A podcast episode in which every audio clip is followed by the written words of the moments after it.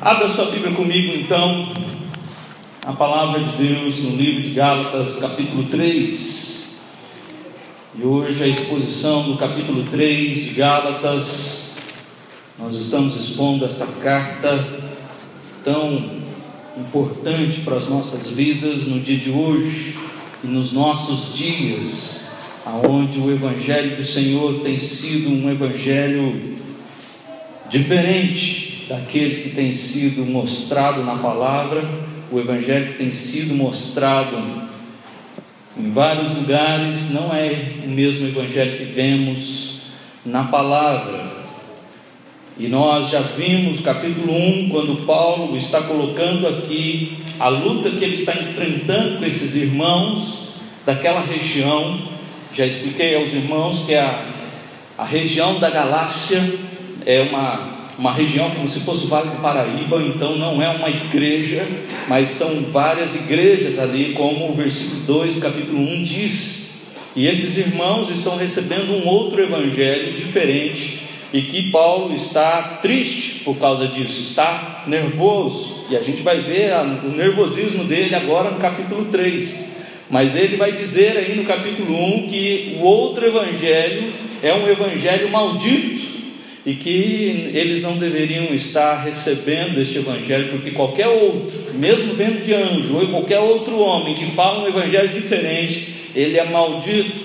E vemos as transformações na vida de Paulo quanto a este novo evangelho, ah, quanto a este evangelho verdadeiro que ele recebeu, e que no capítulo 2 foi confirmado na vida dos apóstolos que receberam o evangelho de Paulo e viram que realmente o evangelho é o mesmo que eles estavam pregando em Jerusalém. E de forma que não, eles deram a destra de comunhão ali no versículo 9 do capítulo 2, e então não há nada diferente do que Paulo está pregando do que Pedro, Tiago e João estão pregando ali em Jerusalém.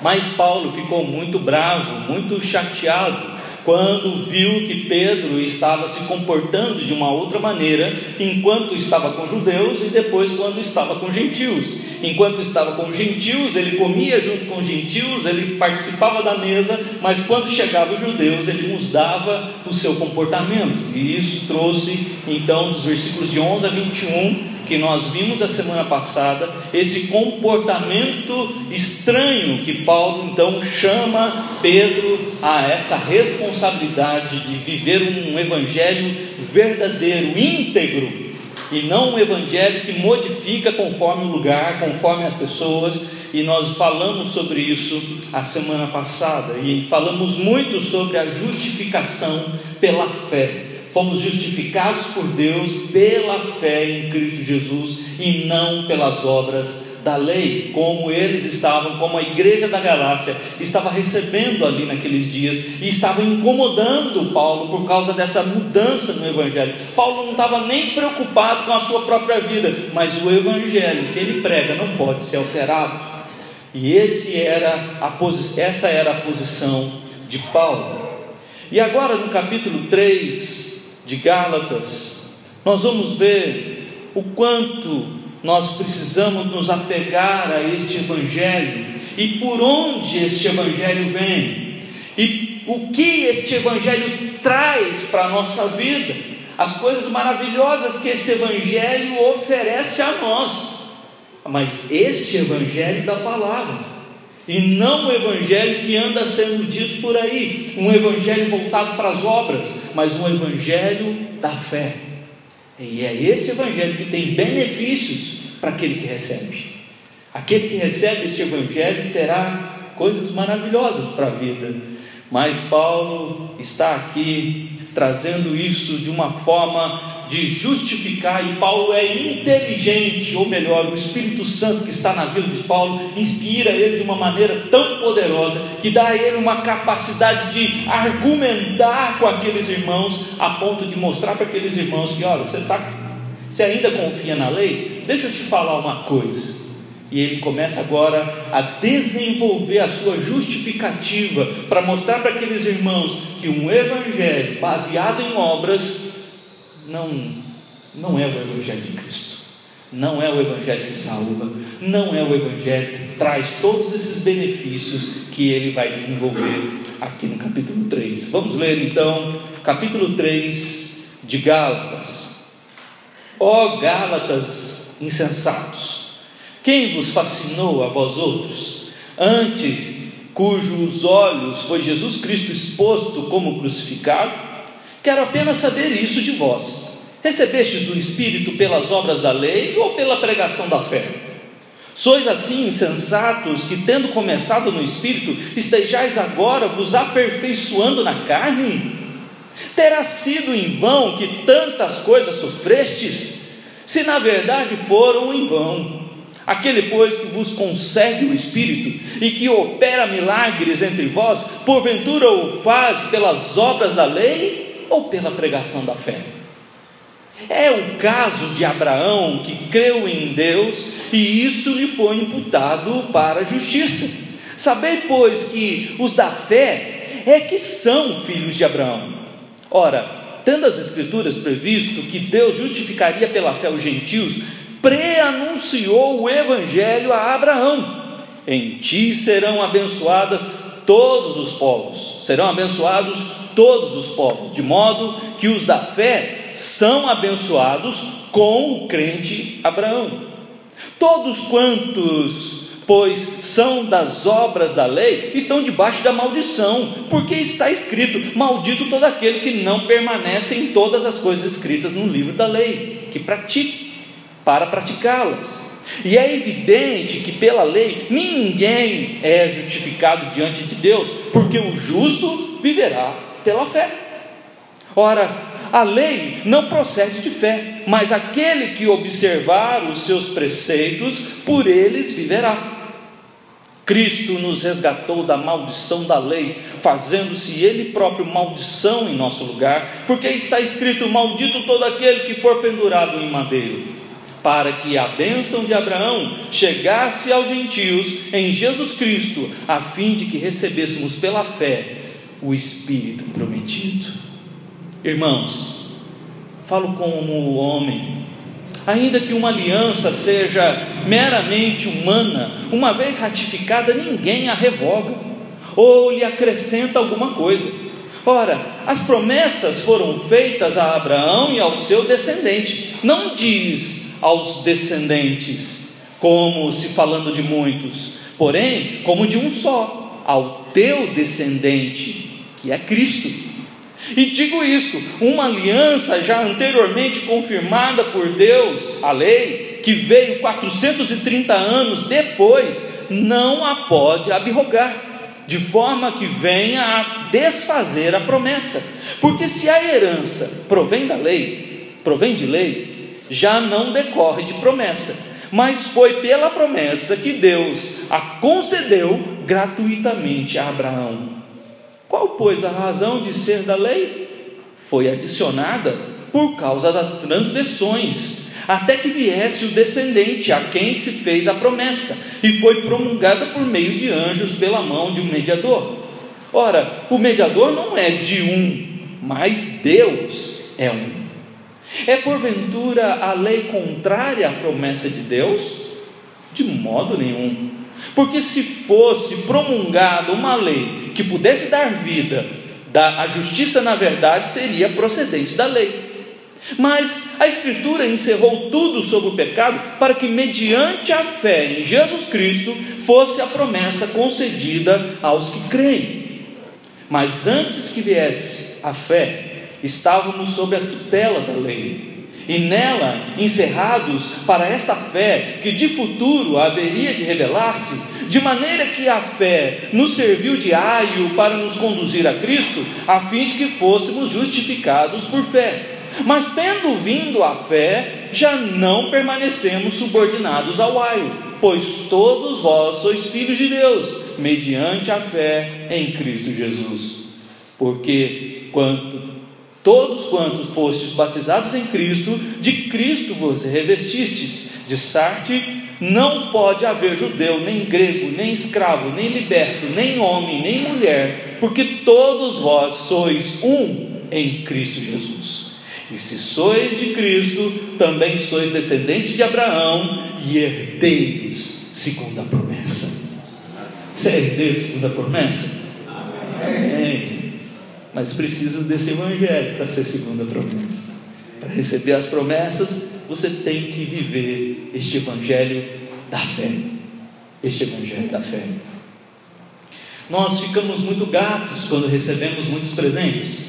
Nós ficamos satisfeitos, ficamos alegres, o nosso, corpo, o nosso rosto sorri quando recebemos presentes. Mas e quando você quer pagar pelo presente recebido? Isso é incomum. E é exatamente isso que Paulo quer mostrar para esses irmãos, de que eles receberam a salvação pela fé, em um evangelho pela fé, e não um evangelho pelas obras. E é triste que muita gente ainda quer pagar pela sua salvação. E Paulo, por isso, começa então no versículo 1 dizendo: insensatos, vocês são loucos. A palavra insensato significa louco, né? significa tolo. Você não está pensando muito bem.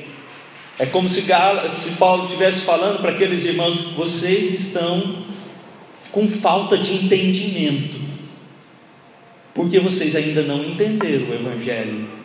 Vocês ainda não entenderam o Evangelho de Jesus. Dos versículos de 1 a 5, nós temos aí então um Evangelho que foi recebido pela pregação da fé, e não um Evangelho que veio por obras, um Evangelho que veio pela pregação da fé.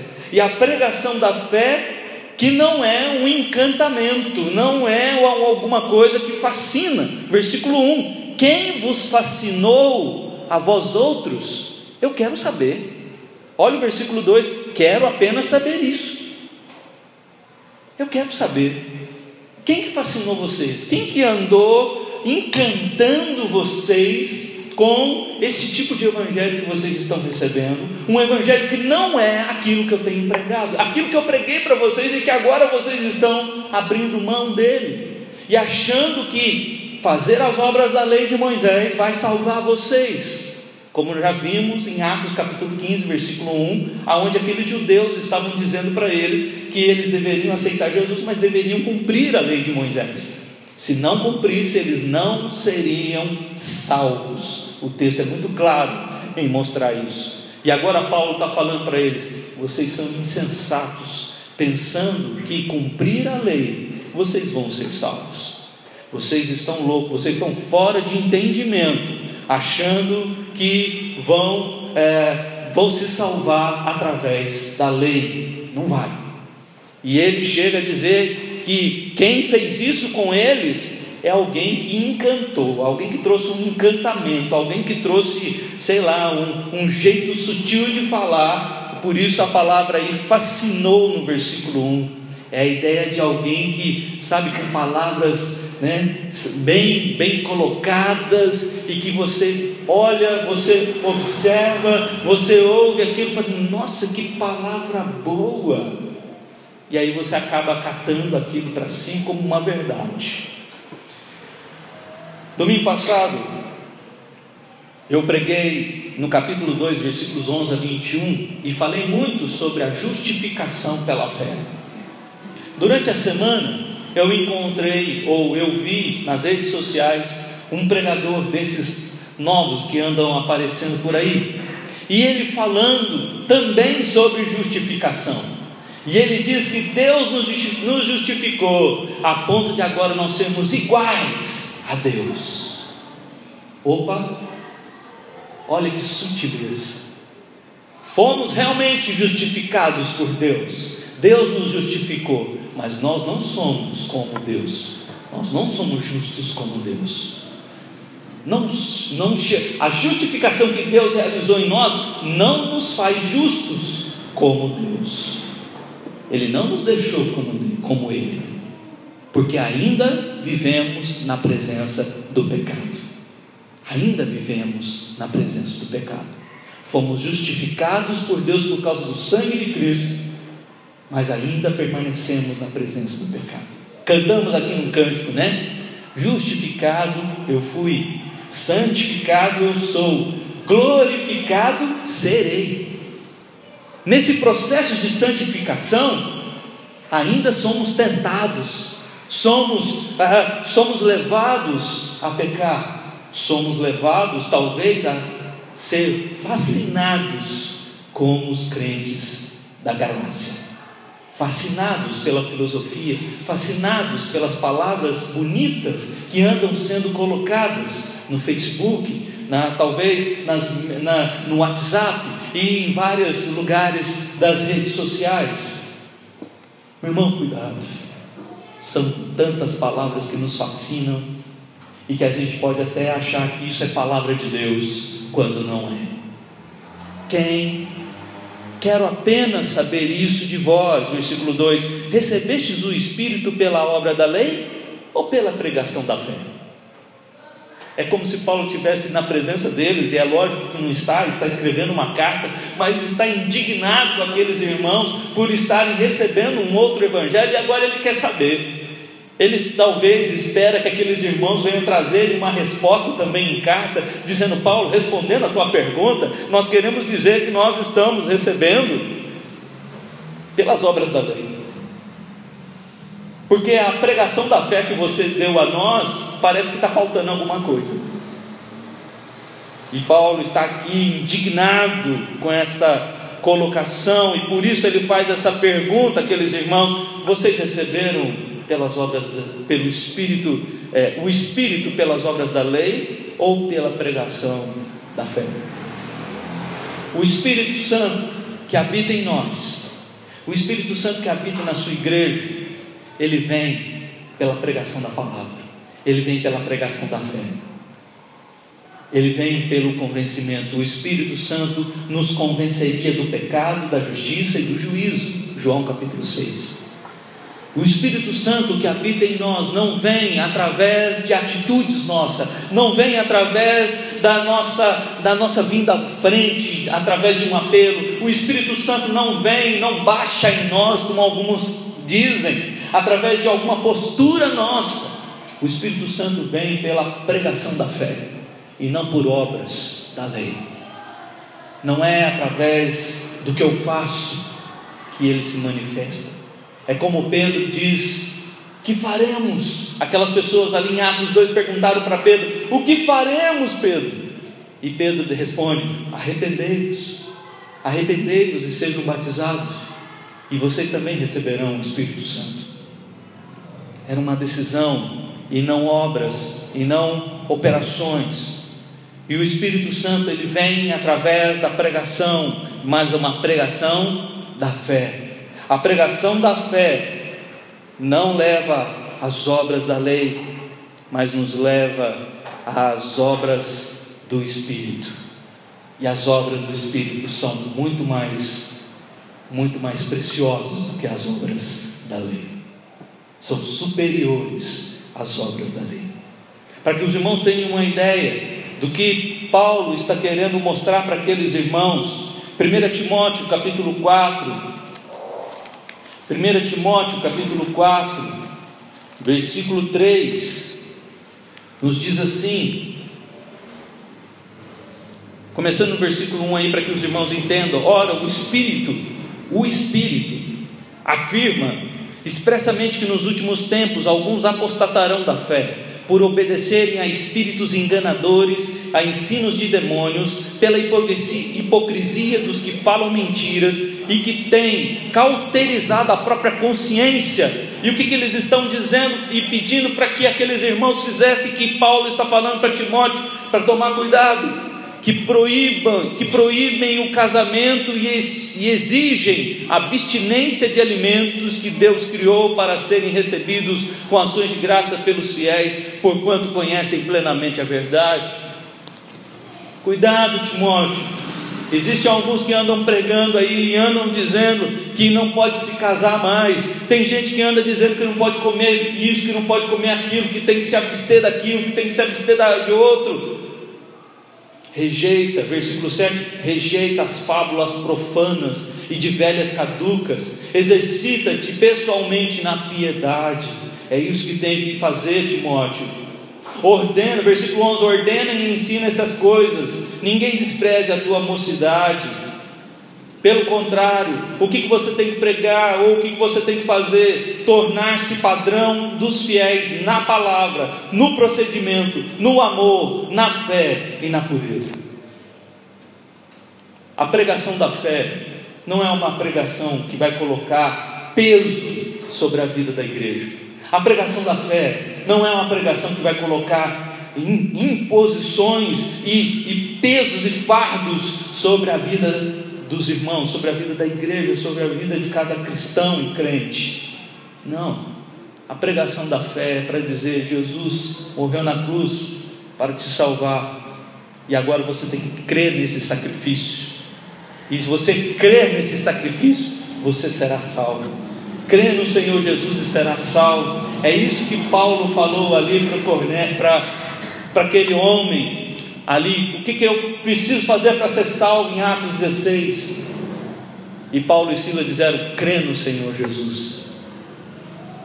E hoje, infelizmente, muitos andam pregando e dizendo: creia no Senhor Jesus, mas faça mais isso, faça mais aquilo outro, participe de um ministério, faça isso outro, você vem ao culto, todos se faltar um, um culto, você já perdeu a bênção. Faça campanha, sete campanhas, sete domingos. Meu irmão, a pregação da fé não é dessas coisas.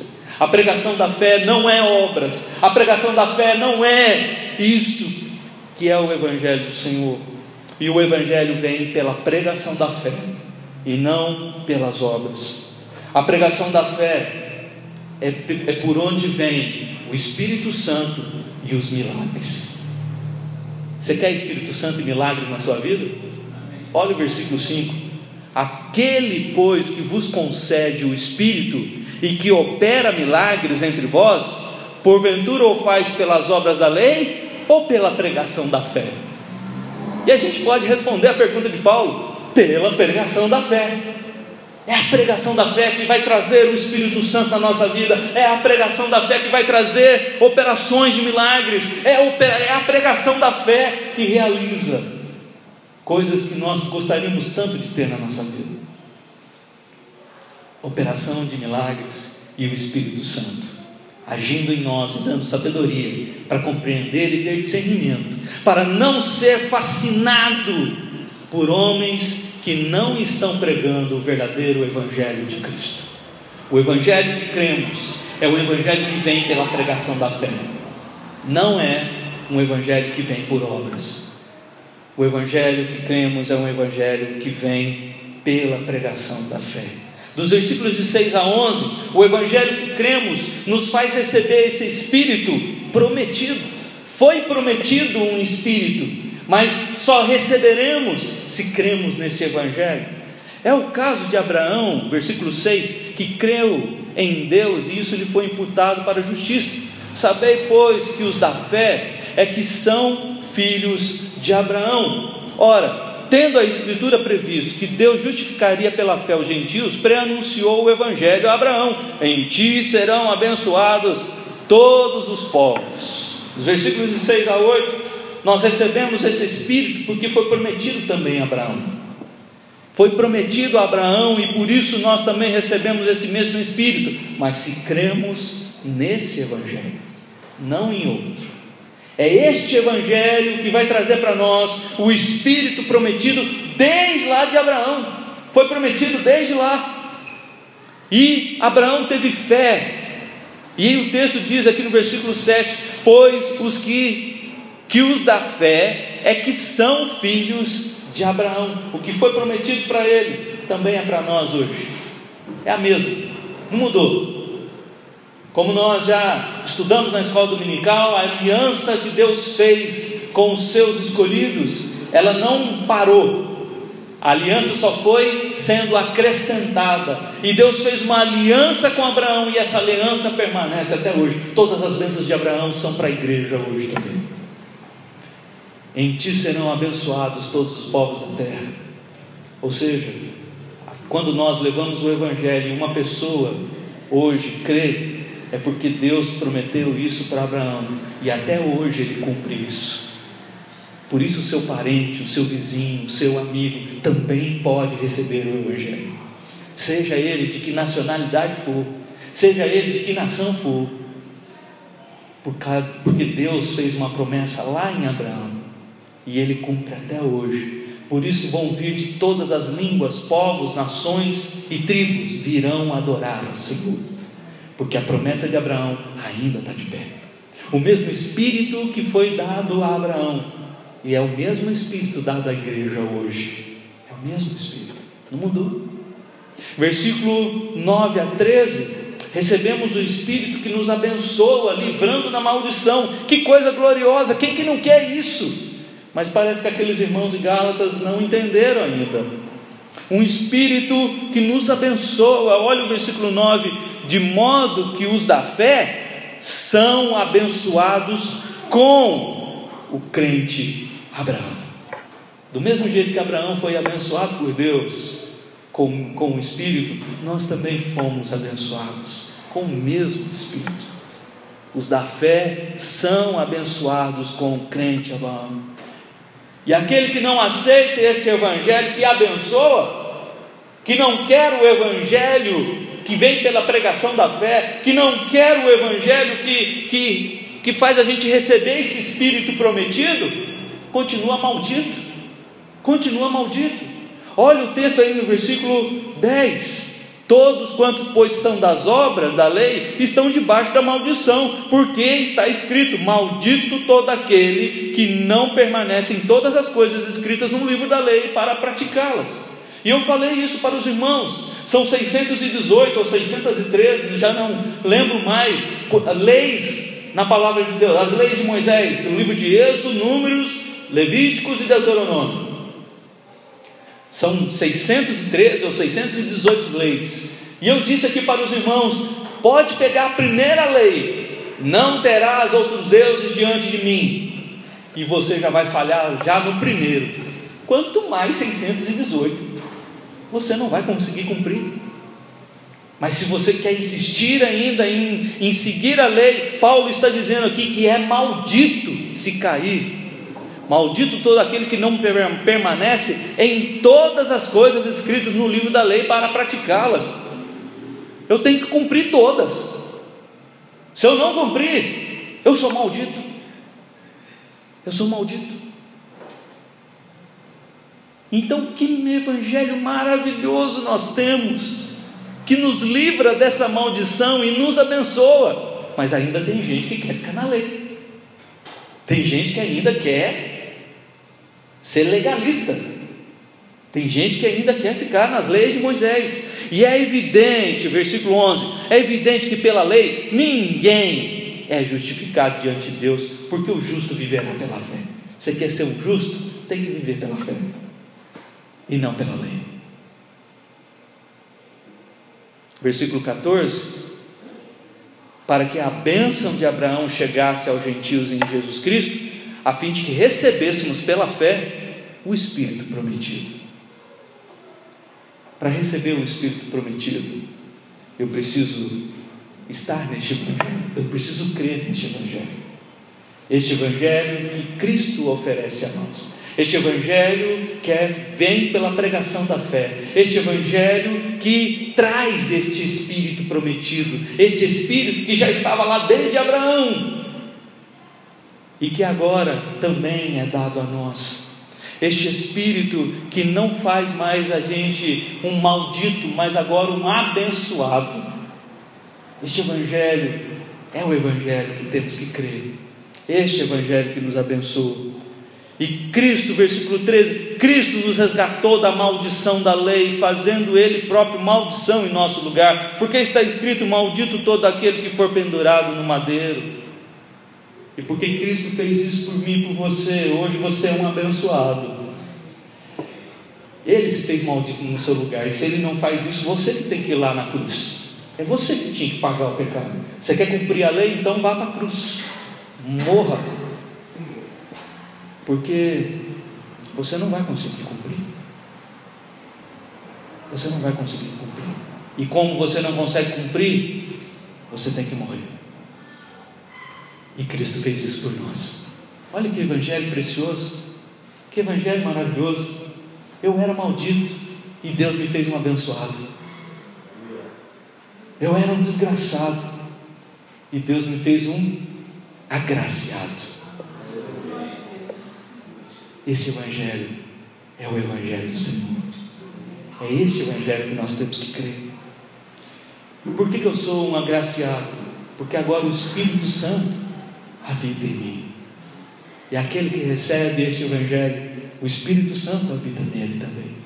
Uma vez falando com um irmão de outra igreja, e ele falando tanto do Espírito Santo, tanto do Espírito Santo, falando o Espírito Santo tem que manifestar na igreja, o Espírito Santo tem que fazer isso, tem que fazer aquilo, e Espírito Santo, Espírito Santo. Não que a gente não tenha que falar do Espírito Santo. Nós, ano passado, eu dei aqui uma, uma série de pregações no livro de Atos, falando só do Espírito Santo na vida da igreja. Nós temos que pregar sobre o Espírito Santo também. Mas o Espírito Santo só vem, vai vir na vida daqueles que receberam o Evangelho.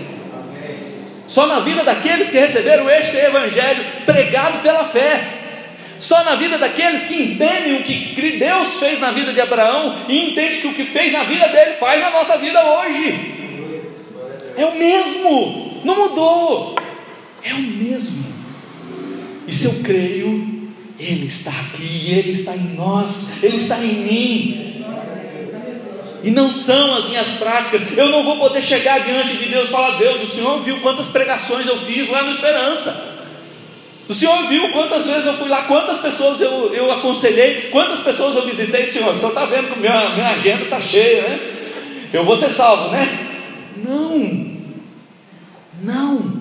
Estas coisas todas não salvam. Estas coisas todas agora eu faço pela fé.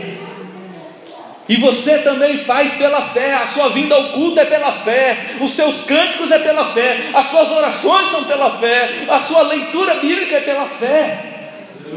A sua comunhão com o irmão, com a igreja, é pela fé. E é isso que Deus vai te abençoar. É nestas coisas que Deus vai trazer bênção para a sua vida. É nessas coisas que Deus vai colocar o seu espírito e vai mostrar para você como é viver uma vida pelo Evangelho da fé. Pelo Evangelho da fé. Olha que coisa preciosa. Nós recebemos esse Evangelho pela pregação da fé. Nós recebemos esse Evangelho pelo Espírito prometido. Nós recebemos esse Evangelho que nos concede também promessas. Quem que não quer promessa? Eu quero. Eu quero promessas. E é isso que Paulo vai mostrar aqui no seu argumento para aqueles irmãos, agora dos versículos de 12 a 22. De 15 a 22, perdão. De 15 a 22 mostrando essa questão da, da promessa. Versículo 15: as promessas que Deus faz não podem ser revogadas, desprezadas, negligenciadas. Irmão, falo como homem, ainda que uma aliança seja meramente humana, uma vez ratificada, ninguém a revoga ou lhe acrescenta alguma coisa. Que coisa boa! Não é igual nossos governos, não, que uma hora é uma coisa e depois muda, daqui a quatro anos muda. E aí muda as leis, muda tudo, e aquilo que era não é mais. O que Deus está mostrando aqui através de Paulo para a igreja hoje é: aquilo que Deus prometeu na sua aliança para Abraão não pode ser mudado, não pode ser revogado, não pode ser alterado e nem acrescentado. Isso traz segurança para a nossa vida, de poder ler na palavra e poder confiar de que isso é para mim também. Não foi só para Abraão, não, é para mim também. As promessas de Deus não podem mudar. As promessas de Deus não podem ser desfeitas pela lei, versículos 16 e 17. Ora, as promessas foram feitas a Abraão e ao seu descendente, não diz e aos descendentes, como se falando de muitos, porém de um só, e ao teu descendente, que é Cristo. E digo isso, uma aliança já anteriormente confirmada por Deus, a lei, que veio 430 anos depois, não a pode revogar de forma que venha a desfazer a promessa. Vocês estão, com, vocês estão achando, o que Paulo está querendo dizer para os irmãos ali é: vocês estão achando que a lei vai mudar as promessas que ele fez. A promessa veio antes da lei, 430 anos antes. A promessa que Deus fez a Abraão veio muito tempo antes da lei. Deus fez uma promessa a Abraão quando não tinha lei. E 430 anos depois, quando Moisés então está ali com o povo no deserto, aí que vem a lei. E vocês estão querendo se basear na lei. Vocês estão querendo fazer cumprir a lei e anular a fé, a graça de Deus. A aliança não pode ser mudada. Nem a lei muda as promessas que Deus fez. Nem a lei que ele deu ao povo pode mudar as promessas que ele fez. O Evangelho que nós cremos nos concede essas promessas porque elas não podem ser mudadas, elas não podem ser desfeitas pela lei, e elas são concedidas gratuitamente, versículo 18. Porque se a herança provém de lei, já não decorre de promessa, mas foi pela promessa que Deus a concedeu gratuitamente a Abraão. Abraão não fez nada para merecer as promessas. E Deus deu a promessa para ele. É isso que ele faz hoje. O evangelho da fé é o evangelho da graça, que nos dá a promessa, que nos dá a garantia de que tudo que está na Bíblia. Uma vez, conversando com uma irmã de outra igreja, ela entrou nesse debate falando: Pastor Aguinaldo, quantas, quantas promessas tem na Bíblia? E aí, fazendo algumas pesquisas, alguns diziam 8 mil promessas, outros 3.500, mas se a gente for olhar, tem alguns versículos repetidos, então eu fico com os 3.500 promessas que estão na Bíblia. 3.500 promessas, 3.500 garantias que Deus te dá.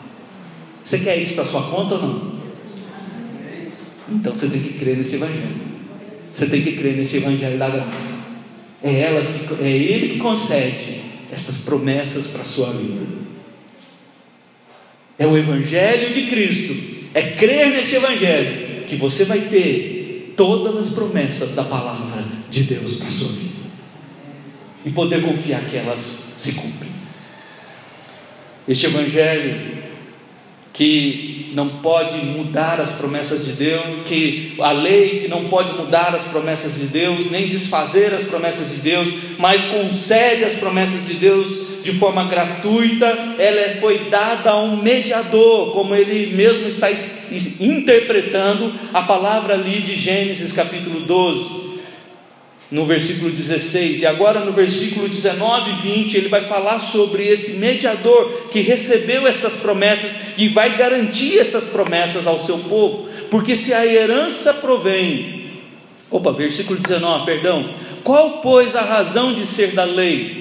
Foi adicionada por causa da transgressão, até que viesse o descendente, a quem se fez a promessa, e foi promulgada por meio de anjos pela mão de um mediador. Ora, o mediador não é um, não é de um, mas Deus é um. E aí no versículo 19, então, ele está mostrando que qual é a razão da lei? A, a lei tinha uma razão de ser, e ela tem uma razão até hoje para nós. Né? Quero fazer um parênteses aqui, né? porque os irmãos estão vendo aqui que todo o texto leva para nós para né? esquece a lei, esquece a lei, não olha para a lei. Né? Mas a lei ela tem um objetivo. A lei ela tem uma finalidade. E Paulo está colocando aqui qual é a razão de ser da lei então? Ela foi adicionada por causa das transgressões até que viesse o descendente. no versículo 21 ele diz ainda: É porventura a lei contrária à promessa de Deus? De modo nenhum, de modo nenhum. Porque se fosse promulgada uma lei que pudesse dar vida à justiça, na, na verdade, seria procedente da lei. Mas a Escritura encerrou tudo sobre o pecado para que, mediante a fé em Jesus Cristo, fosse a promessa concedida aos que creem. Ou seja, por que, que nós temos a lei? Exatamente para mostrar para mim, você, que eu e você somos pecadores. Exatamente para colocar a gente na nossa condição que nós estamos. Para ninguém se achar e, e se colocar depois falando para todo mundo aí: Ó, oh, o Evangelho me salvou, agora eu sou um santo. como infelizmente está acontecendo com essa teologia do coach. Você é igual a Jesus, você não tem mais pecado. Mentira, mentira. A lei está ali exatamente para mostrar para você e para mim que você é um pecador. E você foi salvo pela graça de Deus e não pela lei. Não lei. Mas a lei está lá para mostrar para você todo dia quem você é e que você não tem condições de ser alguém perfeito como Cristo é. E só Ele pode te salvar, porque você não consegue se salvar. Você não vai conseguir se salvar. Se você está achando que pelas suas práticas religiosas você vai conseguir se salvar, sinto muito. A palavra de Deus está dizendo que não. Você não vai conseguir se salvar. Você tem que crer no Evangelho da graça do Senhor. E aqui então ele está colocando que quando este mediador chegou, a partir do momento que ele chegou, então agora a promessa é concedida aos que creem, versículo 22. E esse mediador, versículo 20 diz: não é de um, como se dissesse, não é de alguém, mas Deus é um. O mediador, Jesus Cristo, ele é Deus. E interessante que o pastor William Hendricks traz uma informação sobre o versículo 20, dizendo que há mais de 300 interpretações de tão difícil do que Paulo queria dizer com o versículo 20. O que, que ele queria dizer com ora o mediador não é de um, mas Deus é um? Mais de 300 interpretações, porque ninguém conseguia entender o que, Paulo está querendo dizer. E, e quando na verdade é só seguir o contexto para ficar bem claro para nós de que Deus e Cristo é um só. Não é isso que ele diz lá em João? Eu e o Pai somos um. Deus é um. E se Deus em Abraão fez uma promessa, uma aliança, e agora o Deus Jesus morreu na cruz, e aqueles que creem nele terão as mesmas promessas, então é do mesmo, não estou falando da mesma. O mesmo que deu a promessa é o mesmo também que garante a promessa. Mas o que o texto diz bem claro, no versículo 22, mas a Escritura encerrou tudo sobre o pecado, para que, mediante a fé em Jesus Cristo, fosse a promessa concedida a todo mundo? Aos que creem. Aos que creem. Você crê, meu irmão? Você crê no Evangelho? Você crê na, se você, a sua fé está em Cristo Jesus? Não na denominação, não no pastor. A sua fé está em Jesus, no que ele fez na cruz. Então a promessa foi concedida a você. A promessa do Evangelho foi concedida a você. Tudo que ele garante nas Escrituras é para você. Tome, isso sim. Isso a gente pode tomar posse. Isso a gente pode tomar posse. De que tudo que Jesus conquistou na cruz é promessa para nós é promessa para os que creem. E por último, talvez o mais precioso aqui de Paulo no seu argumento, versículos de 23 a 29. O evangelho que cremos nos faz filhos de Deus. Eu preciso crer neste evangelho para ser filho de Deus. Olha aí versículo 23. Mas antes que viesse a fé, estávamos sob a tutela da lei e nela encerrados para essa fé que de futuro haveria de revelar-se. Versículo 24 e 25 ainda. De maneira que a lei nos serviu de aio para nos conduzir a Cristo, a fim de que fôssemos justificados por fé. Mas tendo vindo a fé, já não permanecemos subordinados ao aio. Quando Cristo veio, e Paulo está dizendo aqui, é, é, trazendo uma figura de um, um, tutelar, né, no versículo 23, sobre a tutela da lei, e aí no versículo 24 ele fala do aio, no versículo 24 e 25, ah, ele, ele está querendo mostrar para aqueles irmãos ali que antes de Cristo chegar, antes do mediador chegar, nós estávamos sobre a lei, a lei estava nos conduzindo, a lei estava dando umas palmadas em nós, a lei estava é, disciplinando a vida, a lei estava é, orientando e mostrando os erros e colocando de castigo às vezes, porque essa era a função do aio.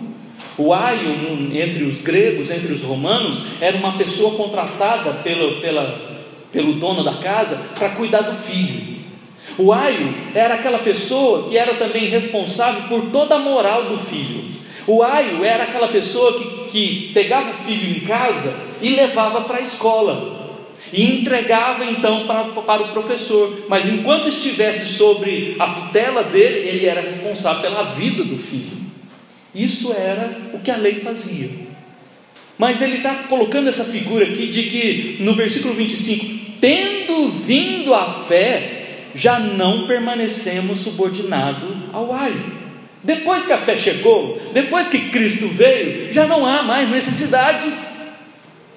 Agora estamos sob a tutela de Cristo e não mais da, da lei. E ele está querendo mostrar isso para aqueles irmãos que ainda querem voltar a serem subordinados pela lei, pela tutela da lei. Ah, e na figura do aio, ele então pegava o seu tutelado e carregava, e ia com ele até a escola e entregava aos cuidados do professor. Essa ação do aio entregar aos cuidados de outro, é disso que ele está falando aqui, quando no versículo 24 ele diz: de maneira que a lei nos serviu de aio para nos conduzir a Cristo. A lei de Moisés, ela era chineladas, as cintadas ou os castigos que o povo precisava. Né? Falando de filhos, né? Como que os nossos filhos precisam, né? De orientação. E meu irmão, deixa eu fazer um parênteses aqui. Você como pai, você precisa cuidar dos seus filhos e você precisa colocá-los no caminho do Senhor. O que nós temos hoje é que os aios dos nossos filhos, os tutelares dos nossos filhos é a internet. Os aios dos nossos filhos é o Facebook. Os aios dos nossos filhos hoje é o celular. Os aios dos nossos filhos hoje é o iPad. Os aios dos nossos filhos hoje é a televisão. E nós precisamos estar mais atentos o que, que eles estão aprendendo? O que, aonde eles estão indo? As coisas que eles estão aprendendo? Porque para ser filho de Deus, eu preciso receber o evangelho do Senhor. O evangelho que foi que aonde eu estou agora, mas que a lei me conduziu até ele. A lei me deu umas disciplinadas, me deu umas palmadas para mostrar para mim: você errou, você pecou, você falhou, você adulterou, você fez a coisa errada, você, você, você falou coisas que não devia, você pensou coisas erradas, você foi para um lugar onde não devia. Você pecou, você é um pecador. A lei fez isso, a tutela da lei fez isso para mostrar que eu sou falho, que eu, que, eu, que eu sou mau, que eu não sou santo, que eu sou perverso, que eu não mereço nada. A lei fez isso. Só que a lei fez isso para mostrar para mim: olha, você não merece, mas eu vou te levar para alguém que vai corrigir a sua vida. Eu vou te levar para Cristo. E é Ele que vai te conduzir. E Ele que vai mudar a sua vida. Ele que vai transformar seu coração. E Ele que vai te dar uma nova vida. A lei, estávamos sobre a tutela da lei, mas a lei nos serviu de aio para nos conduzir a Cristo. E quando Cristo então chegou, nós não permanecemos mais subordinados a esse tutelar. Agora, eu sou de Cristo, não sou mais da lei. A lei me mostrou tudo que eu sou, as coisas erradas e perversas que eu fiz, mas agora em Cristo eu sou uma nova criatura. Somos novas criaturas em Cristo. E é disso que ele vai falar nos versículos 26 até o final. Pois todos vós sois filhos de Deus mediante a fé em Cristo Jesus. Para ser filho de Deus tem que ser só mediante a fé em Cristo. Não há outro jeito de ser filho de Deus. Se eu não tenho fé em Cristo, eu não sou filho. Versículo 27: Porque todos quantos fostes batizados em Cristo, de Cristo vos revestistes. Agora, por isso que agora nós entendemos, porque Paulo no capítulo 2 ele diz: Já não sou eu quem vivo, mas Cristo vive em mim. Por quê? Porque eu fui revestido de Cristo. Quando as pessoas olham para você na rua, o que, que elas veem? Elas veem você ou elas veem Cristo? Elas falam: que maravilha, como abençoado eu fui pela sua vida.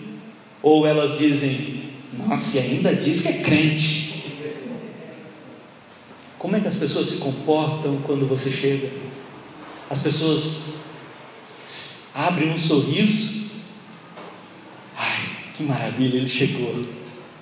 Ou as pessoas, ih, lá vem. Como é que as pessoas se comportam? quando você aparece em cena. De Cristo vos revestiste, batizados em Cristo e de Cristo vos revestiste. Então, se Cristo está em mim, já não sou eu quem vivo, e esse viver que agora vivo na carne, vivo pela fé no Filho de Deus. Gálatas capítulo 2. Vamos falar o versículo já, né? Versículo 20. Gálatas 2, 20. De forma que o Evangelho que cremos nos faz filhos, filhos que eram tutelados pela lei, filhos que foram conduzidos a Cristo, filhos que, mediante a fé, foram batizados e revestidos por Cristo, e filhos que agora são herdeiros da promessa, versículo 29. E se sois de Cristo, Vamos pegar o 28 aí para completar aqui o 29. De Sarte não pode haver judeu nem grego, nem escravo nem liberto, nem homem, nem mulher. E vamos completar aqui com o Paulo aqui. Paulo não quis ser prolongado, mas a gente pode prolongar a ideia dele aqui. Se ele se deixasse, Paulo ia escrever aqui: nem criança e nem velho, nem mestiço e nem branco. E a gente poderia colocar aqui um monte de coisa aqui. Porque todos vós sois um em Cristo. Todos vós sois um em Cristo. E se sois de Cristo, também descendentes de Abraão e herdeiros segundo a promessa. Só o Evangelho que cremos, o Evangelho que nos faz filhos, o Evangelho que nos dá essa graça de ser filhos de Deus, o Evangelho que nos dá a condição de ainda como filhos, ser herdeiros da promessa, porque só o filho é, pode ser herdeiro. Todo mundo, você vai falar de promessa de Deus, você vai falar de bênção de Deus aí fora, todo mundo quer, mas e ter compromisso com o Senhor? E ter compromisso com Cristo? E ter compromisso com a igreja do Senhor? Ninguém quer, mas todo mundo quer receber a herança, né? É triste quando a gente vê essas questões de partilha de família, de família, e que o filho não está nem aí para o pai, a vida inteira. Aí o pai morre e o filho aparece. O filho aparece, quero minha parte, quero minha parte. Os filhos de Deus são herdeiros da promessa, mas eu preciso ser filho para ser herdeiro. Eu preciso ser filho para ser herdeiro, e filho de Deus, como pai. Meu irmão, este Evangelho que nós cremos é um evangelho que só vem pela pregação da fé. É um evangelho que nos dá o espírito que foi prometido desde Abraão. É o mesmo espírito que habita aqui em nós hoje. É um espírito que concede promessas e promessas que estão em toda a Bíblia, e eu convido você na sua vida, na, na sua casa, a abrir a Bíblia e ver as promessas de Deus para você. São mais de 3 mil promessas para você e elas são concedidas àqueles que creem nesse Evangelho. E este Evangelho que nós cremos nos faz filhos de Deus. Se não for pelo esse Evangelho, se não for pelo Evangelho da graça, se não for pelo esse, por esse Evangelho, nós não somos filhos. Nós não somos filhos. Meu irmão, este Evangelho é precioso. Este Evangelho é maravilhoso. Este Evangelho é gracioso. Este Evangelho é incrível. Que pena que muita gente ainda não entendeu os benefícios desse Evangelho, os benefícios que esse Evangelho traz. Quantas coisas maravilhosas nós podemos ter deste Evangelho, mas as pessoas ainda têm dificuldade de aceitá-lo pela fé.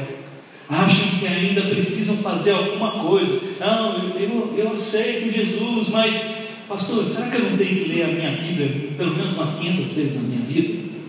Será que eu não tenho que fazer 200 orações? Não era assim que a igreja, antes de, da, da reforma protestante, não era assim que a igreja vivia? Nas indulgências, de que eu tenho que pagar para ter a salvação, eu tenho que ter lá a assinatura de um líder numa carta para que eu fique tranquilo que a minha alma vai para o céu, que eu tenho que dar dízimo para ser salvo. Não. Estas coisas todas não salvam. Estas coisas todas são reflexo ou estas coisas todas que nós fazemos hoje, se nós damos dízimos na igreja, ofertas na igreja, se nós viemos para o culto, se nós cantamos e nós cultuamos a Deus, tudo isso é uma resposta ao que Cristo fez. Porque Cristo mudou nossa vida, eu tenho prazer nessas coisas. E eu não faço elas para ser salvo. Na verdade, eu fui salvo porque a minha, porque eu entendi a salvação, é que eu realizo elas. As coisas do mundo perderam prazer para mim. Perderam prazer. Porque agora o meu prazer é em Cristo Jesus. Já não sou eu quem vivo, Cristo vive em mim. Fui batizado em Cristo e revestido por Cristo. Quem quer se consagrar mais nesse Evangelho? Se você quer se consagrar mais, fala, não, eu quero, eu quero me aprofundar mais nesse Evangelho. Eu quero que você feche os olhos nesse momento. Nós vamos orar. Nós vamos colocar diante do Senhor a nossa vida. Nós vamos colocar diante do Senhor que muitas vezes a gente não entendeu direito ainda esse Evangelho. Eu digo que creio no Evangelho, mas eu ainda não entendi esse Evangelho. E foi por causa do Evangelho que Jesus veio. Marcos capítulo 1 diz lá que Jesus veio para falar do Evangelho e depois de curar pessoas, libertar algumas pessoas de demônios. E Pedro foi procurá-lo porque algumas pessoas já estavam à procura de Jesus. E Jesus disse para Pedro: Vamos até outra cidade, porque eu vim para pregar eu vim para pregar o Evangelho. Versículo 38. Jesus veio para pregar o Evangelho. O propósito de Jesus ter vindo era pregar o Evangelho. Marcos capítulo 1, versículo 1 diz: princípio do Evangelho Jesus Cristo, Filho de Deus. E se esse Evangelho chegou no seu coração, chegou na sua vida, foi em princípio. Mas ele é de Jesus, que é Filho de Deus para fazer você também filho de Deus. Para você fazer, para fazer você também cada dia mais parecido com Cristo Jesus, revestido de Cristo Jesus. E que você então, revestido de Cristo, crendo neste Evangelho, você vai receber todas as promessas que Ele garante. Você vai ter o Espírito Santo que Ele te concede. E você vai recebê-lo não por fascinação, não porque alguém ludibriou a sua cabeça, mas pela pregação da fé, e não por, por situações, por filosofias ou por jogo de palavras, mas pela pregação da fé.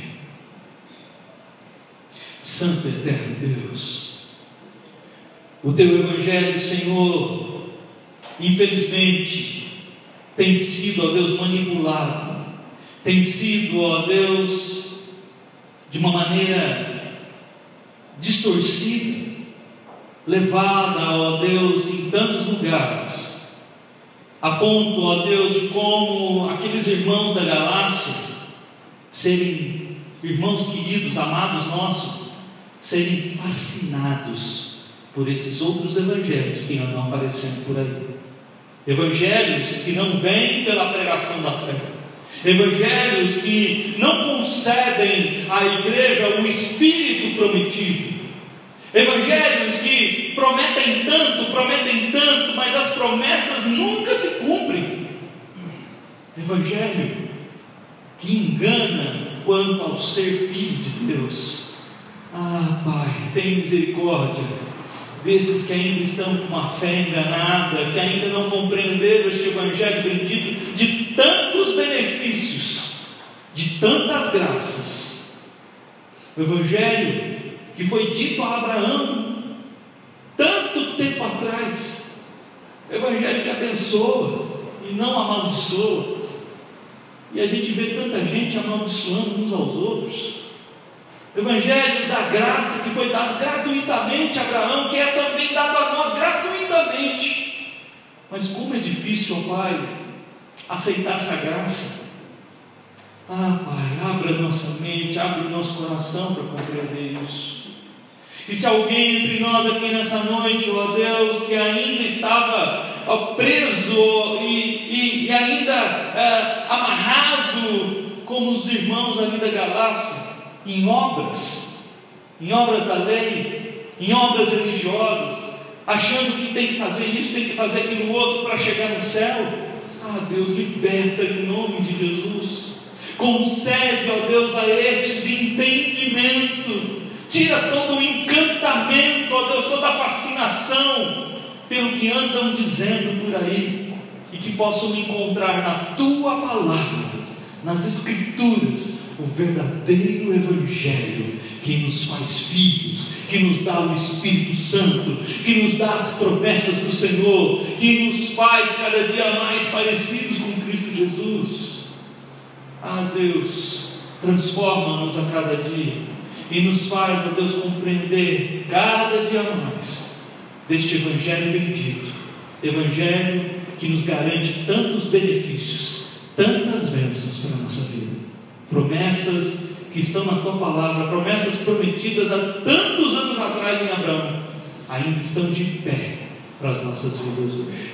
Pai, perdoa-nos, ó Pai, se muitas vezes, ou se algumas vezes, ó Pai, nós fomos para o lado da maldição, de, ter, de sermos malditos, acreditando na lei, e por não cumprir a lei como o Senhor espera, acabamos sendo malditos por não cumprir essa lei. Perdoa-nos, perdoa-nos, ó Deus, pelo raciocínio errado. Perdoa-nos, ó Deus, porque não entendemos ainda a tua palavra, mas hoje, ó Pai, liberta-nos, ó Pai, de toda a escravidão e que esta, este Evangelho da graça do Senhor seja algo vivido plenamente e com satisfação por toda a igreja, por toda a igreja, em nome de Jesus.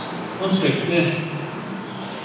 Pai amado, teu povo, ó Deus, recebeu a tua palavra, teu povo, ó Deus, recebeu o teu Evangelho, teu povo, ó Deus, vai agora para os lares e ó Deus, que o teu povo seja, esteja, ó Deus, que o teu Espírito aqueça os corações.